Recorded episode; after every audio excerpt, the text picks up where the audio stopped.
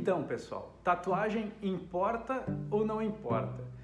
Hoje eu vou trazer para vocês um exemplo vindo de um caso real que nós estávamos estudando aqui no escritório nos últimos dias, de um plenário que se aproximava.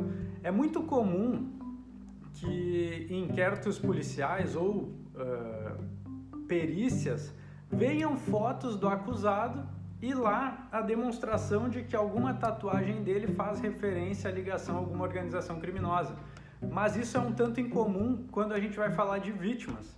E nesses autos, que é o qual eu estou trazendo exemplos para vocês, eu percebi que eu sempre faço isso, e é justamente por isso que eu vim aqui hoje, porque eu percebi que ninguém no grupo, a gente montou um grupo para tratar dessa questão e ninguém Uh, ninguém prestou atenção nos detalhes que eram as tatuagens das vítimas na grande maioria dos processos, vem um laudo pericial e ali tem várias fotos de vários ângulos dos corpos das vítimas que morreram e muitas vezes até a vítima aberta ali, um, com cortes, enfim.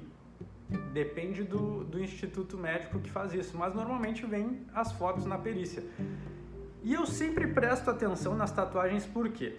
Como, por exemplo, nesse caso, nós queríamos reforçar a tese de que as vítimas faziam parte de organização criminosa e possivelmente tivessem sofrido uma retaliação, eu comecei a investigar as tatuagens porque muitas vezes existem símbolos, a depender do estado, a depender do presídio, a depender da facção, que nós não temos conhecimento. E essa é a razão de eu sempre pesquisar, olha, a tatuagem tal tem relação vou lá na internet e faço essa busca.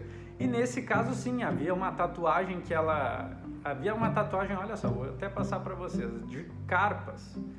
Houve uma época, há um tempo atrás, há alguns anos atrás, em que era moda ali aquelas carpas orientais e tal, mas pesquisando na internet eu percebi que, que essa carpa dentro do presídio ela pode ser relacionada a tal facção.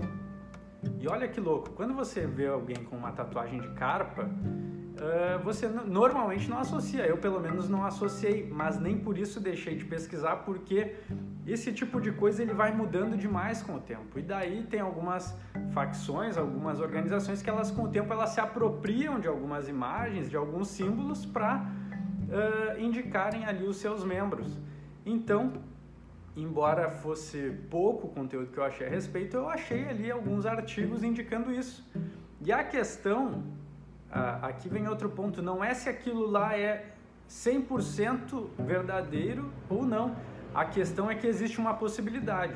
E quando a gente leva esse elemento para dentro do júri, a gente leva uma probabilidade real, uma, proba uma probabilidade grande, porque você tem referências ali de pesquisas que indicam que, uh, que, dão que, que dão subsídio à sua tese, no caso a nossa tese, isso fortalece o nosso argumento. Vejam, isso nunca foi mencionado no processo, foi uma observação, pesquisa daquelas tatuagens das vítimas, e, e isso fez com que nós trouxéssemos elementos que fortalecessem a nossa tese, o que é muito importante, o que é diferente de simplesmente alegar por alegar porque poder ser é uma coisa, mas poder ser e ter uma, um símbolo, uma marca, é diferente. Daí, se você associa isso, por exemplo, a vítimas que têm uma extensa ficha criminal vinculada ao tráfico, enfim, você traz mais elementos à sua tese, vai ficando cada vez com um fundamento mais sólido e mais capaz